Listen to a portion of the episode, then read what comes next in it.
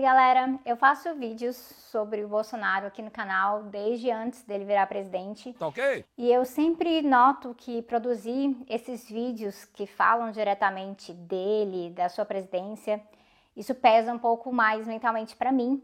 Eu acho que também pesa mais mentalmente para vocês, né?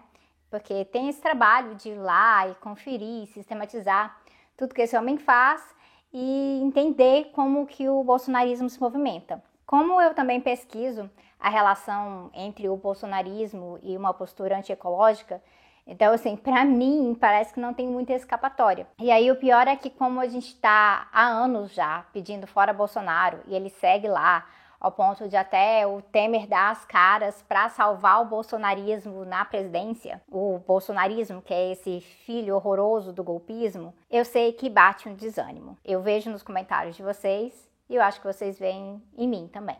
Então, como bons brasileiros que somos, a gente vai lá, a gente às vezes busca refúgio em memes, na coisa de que, olha só, acordei brasileira de novo e ver todo o colapso ao nosso redor. Isso faz a gente realmente pensar que a gente está cansado de Brasil, mas não é de Brasil que a gente está cansado, né? A gente está cansado da destruição do nosso país e do sofrimento geral do nosso povo. Então, em vez de fazer mais um vídeo em que eu relato para vocês todos os horrores do governo, tem uma, tem uma playlist sobre isso aqui, e já tem Twitter e CPI da pandemia para lembrar a gente disso eu resolvi, na verdade, fazer um vídeo para pensar com vocês o antes e o depois do Bolsonaro. Então, bora lá.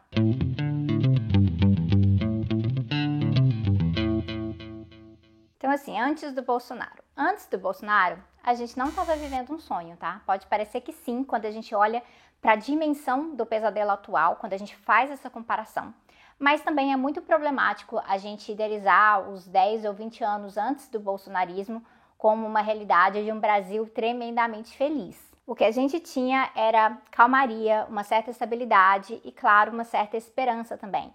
A esperança de melhorias era um afeto meio que generalizado entre quem tinha alguma consciência de classe, mesmo diante das várias contradições do período, coisa que eu já discuti com vocês várias vezes aqui. Mas antes do Bolsonaro, a gente não estava sentado esperando a vida passar tinha muita luta também. Então teve luta contra Belo Monte, questionando esses projetos desenvolvimentistas que eram do Programa de Aceleração do Crescimento, né, o PAC, projetos que atropelaram a natureza e direitos indígenas, em vez de levar a sério a discussão sobre sim desenvolver, mas desenvolver de uma outra forma.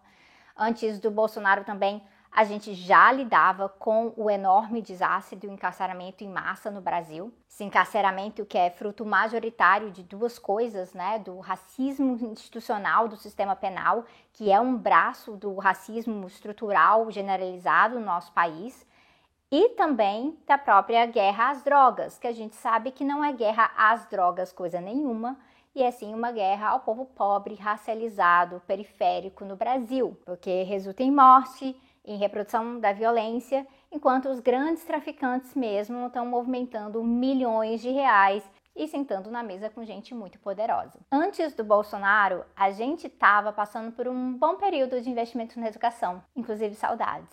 Mais pessoas pobres e negras chegando na universidade, mais investimento em pesquisa, oportunidades financiadas pelo setor público para quem nunca imaginava que teria aquele tipo de oportunidade na vida mas também isso não quer dizer que estava tudo indo maravilhosamente bem, que era um mar de rosas. Ainda era o caso de um sistema educacional com recursos muito abaixo do ideal, do, necessário, é, tanto na educação básica quanto no ensino superior. Ainda era um Brasil, sim, com criança fora da, da creche ou estudante de ensino médio lidando com um monte de goteira em sala de aula, e com um monte de professor exausto com salário atrasado. Antes do Bolsonaro, o Brasil conseguiu alimentar o seu povo.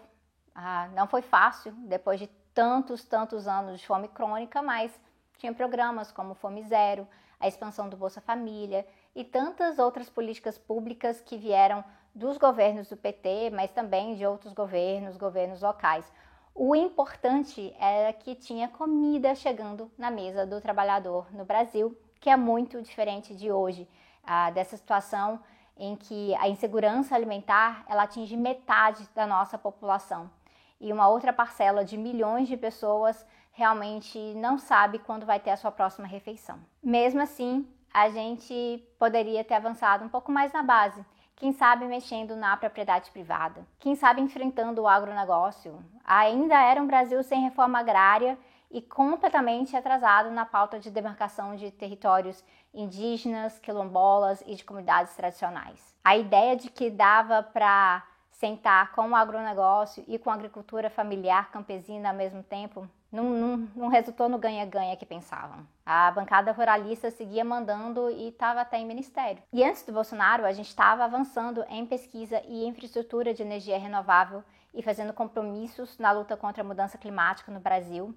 Mas a lógica de infraestrutura energética seguia muito voltada para os mesmos termos de antes desenvolvendo mais ainda em óleo e gás. E antes do Bolsonaro, também já existia um movimento conservador e fundamentalista religioso no Brasil, negando direitos reprodutivos para as mulheres, atacando a população LGBT, promovendo racismo contra religiões de matriz africana. Esses mesmos grupos eles estão mais fortes hoje, porque eles estão praticamente governando com o presidente em vários sentidos mas eles não surgiram do nada. Eles não passaram a existir simplesmente no momento que Bolsonaro decidiu se tornar candidato à presidência da República. E a razão de eu estar relatando isso para vocês é para a gente lembrar de que para construir o depois de Bolsonaro, que é praticamente reconstruir muita coisa, a gente também vai precisar pensar o que a gente quer construir de novo.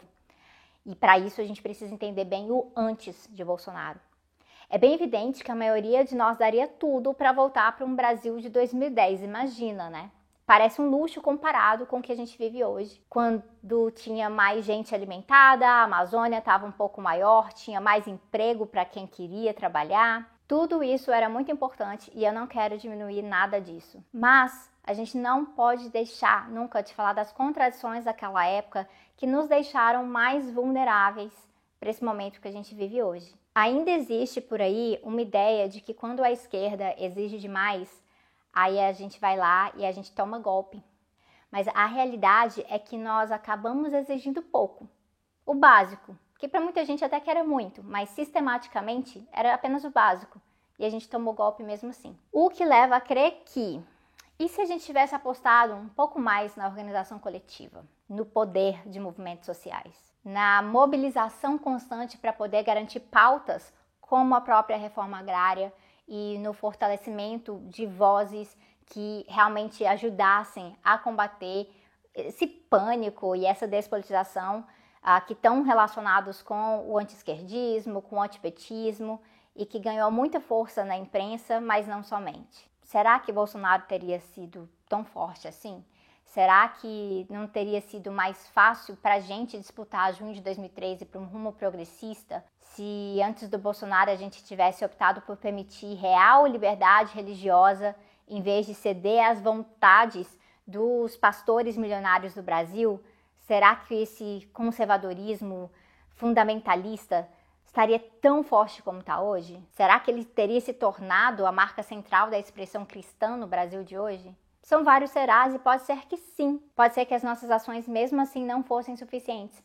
Mas a gente teria apresentado maior resistência lá e essa resistência estaria ecoando agora também. E assim, não dá para falar que o bolsonarismo é culpa da esquerda, essa é uma leitura muito rasa, mas dá para a gente entender que despolitização promovida, inclusive pela esquerda, principalmente nesse sentido de dizer que ah, não existe alternativa para conciliação, é só isso que a gente consegue fazer mesmo, ah, normalizando a conciliação de classes, normalizando ter que aceitar ruralista, construtora e banqueiro. Tudo isso aí, a gente sabe que essa despolitização, ela cumpriu um papel, ela tornou o caminho mais fácil para a direita, para o bolsonarismo se erguer aí sim com seus próprios esforços, seus próprios métodos. E essa discussão ela é fundamental para a gente pensar a oposição ao Bolsonaro hoje, mas sem abrir mão de forma alguma de pautar o que, que a gente quer no lugar.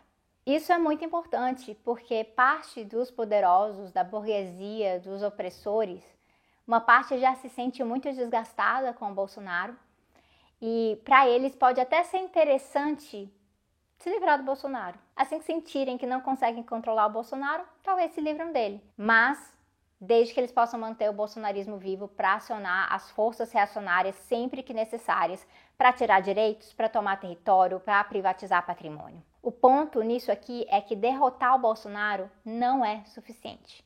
Nós temos que derrotar também o bolsonarismo. O bolsonarismo, que, como um movimento com, claro, características próprias dessa conjuntura brasileira, tem uma raiz em uma série de concessões que nós fizemos com o tempo e que nós não podemos fazer mais.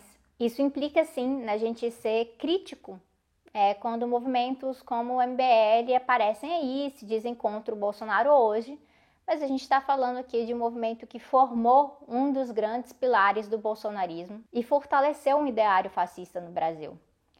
O projeto que essa galera tem é de tentar se apresentar como a alternativa ao Bolsonaro, e todo esse desgaste que ele tem trazido, mas sem mexer na política econômica e mantendo sim muito do ódio, do preconceito, da violência que faz parte desse momento. Então, claro, tirar o Bolsonaro abala sim o bolsonarismo, mas deixar que essa galera tome a dianteira é permitir que o bolsonarismo se renove. E aí pode ser que a gente simplesmente acabe trocando seis por meia dúzia. Por isso que a nossa tarefa de discutir projeto de Brasil, ela é fundamental. O que, que a gente quer? Ainda é permitido sonhar? Ou nós vamos ficar o resto do tempo ouvindo que as nossas propostas são impossíveis e acreditando nisso? Nessas horas eu fico pensando, cadê o discurso de coach para dizer que só é impossível se você nunca tentar, né? A derrota do bolsonarismo não vai se dar simplesmente nas urnas ou porque a elite se cansou desse cara.